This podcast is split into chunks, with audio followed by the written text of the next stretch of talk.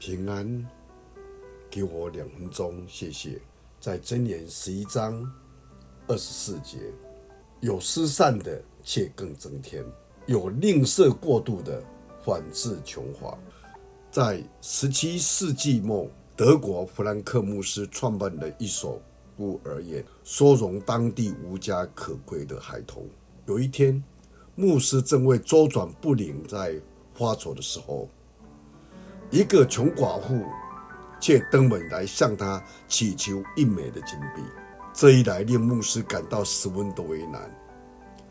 于是请寡妇稍后，他私下进到屋里来祷告，寻求圣灵的带领。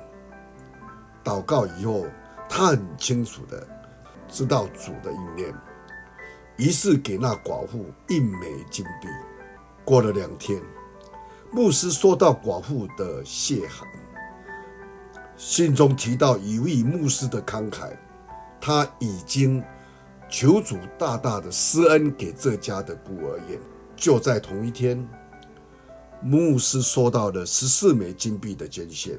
牧师以为这是他帮助寡妇，上帝给他的报酬，没有想到数目还不止于此。隔两天，牧师接到。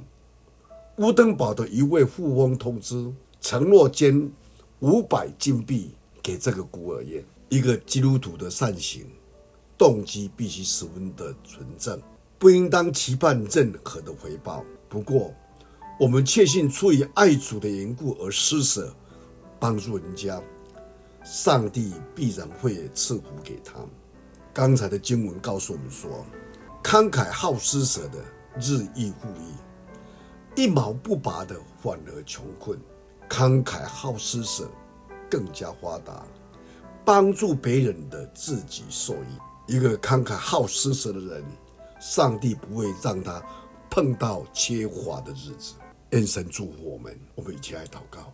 天父上帝，我们感谢你，因着你的爱，因着你的慷慨，将那宝贵的救恩来赐给我们，凡信你的人，跟随你的人。